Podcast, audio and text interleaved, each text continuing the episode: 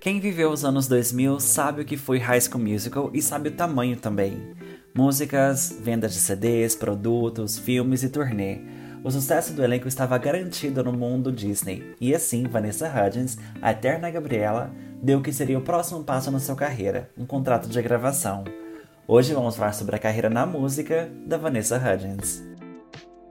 Esse episódio faz parte do podcast Volta Disco e hoje vamos falar sobre Vanessa Hudgens. Em 2006, o mundo parou para assistir o um novo filme da Disney, High School Musical, que estreou no canal e imediatamente conquistou um público imenso. Com a Vanessa Hudgens como uma das protagonistas, as oportunidades logo chegaram.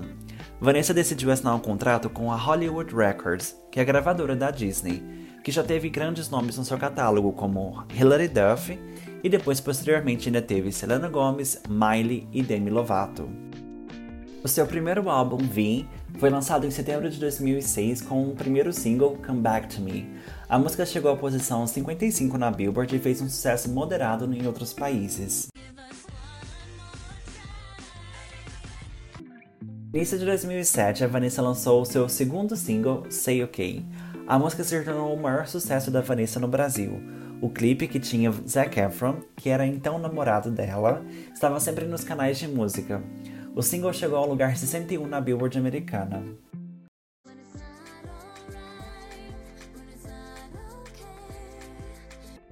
No seu lançamento, o álbum estreou na posição 24 na Billboard.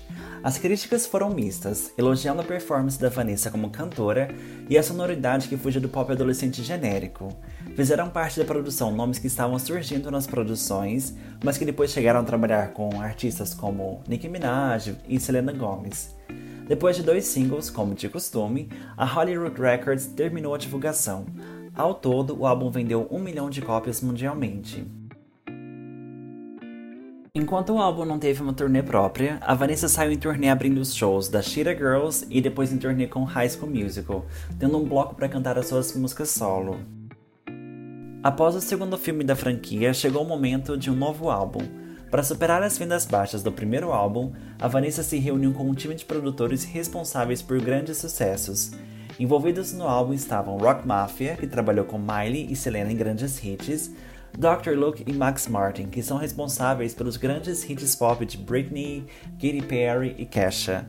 Uma curiosidade é que o cantor Jesse McCartney, que também é um compositor de sucesso, escreveu a música Don't Leave. O primeiro e único single do álbum foi Sneaker Night. A música que teve parceria com uma marca de tênis, não teve performance em TV e o seu lançamento foi bem discreto.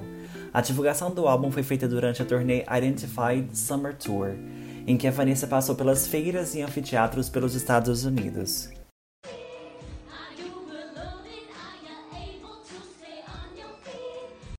O álbum é muito bem produzido e teria potencial para entrar no mercado concorrendo com outros artistas em alta da época.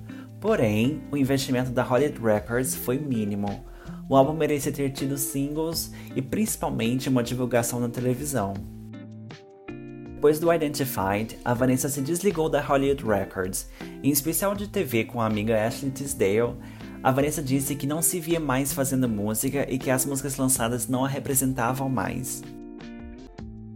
Porém, com o tempo, a Vanessa lançou outros projetos em que cantava e ensaiou um retorno para a música. Porém, com projetos maiores na atuação, ela entendeu que a carreira musical foi uma causa do High School Musical e não um projeto que ela levaria adiante.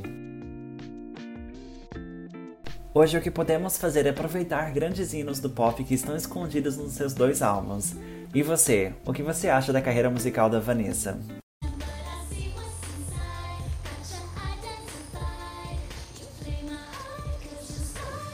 Esse foi um quadro do podcast Volta Disco. Colabore com o podcast, deixe suas 5 estrelinhas e nos siga nas redes sociais, arroba Volta Disco.